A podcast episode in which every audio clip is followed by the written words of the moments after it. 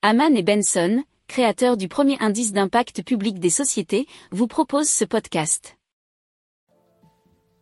Haman and Benson, a vision for your future. Le journal des stratèges. Allez, cette fois-ci, on reprend euh, nos bagages et on part au Danemark où l'hydrogène pourrait être utilisé pour les avions d'ici 2030. C'est ce qu'a dit euh, la première ministre du Danemark, Mette Frederiksen, dans son discours du Nouvel An, puisqu'elle souhaite utiliser de l'énergie euh, verte dans le secteur de l'aviation. Alors le passage à l'énergie verte devrait se faire d'ici 2030. Le gouvernement danois place donc son espoir dans les avions électriques, mais aussi euh, le vol à l'hydrogène pour servir dans l'énergie de transition dans le futur. Alors en 2015 euh, notamment, de fortes poussées de vent ont permis de fournir 140% de l'énergie totale du pays.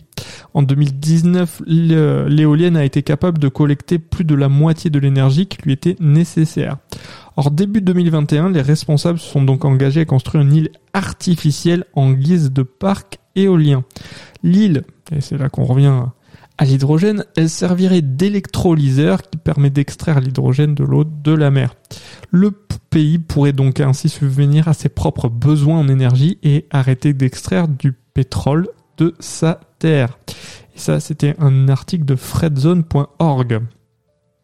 Si vous aimez cette revue de presse, vous pouvez euh, vous abonner gratuitement à notre newsletter qui s'appelle La lettre des stratèges, LLDS, qui relate, et cela gratuitement, hein, du lundi au vendredi, l'actualité économique, technologique, énergétique, mais aussi de l'hydrogène, et puis de tout ce qu'on trouvera super intéressant pour votre vie.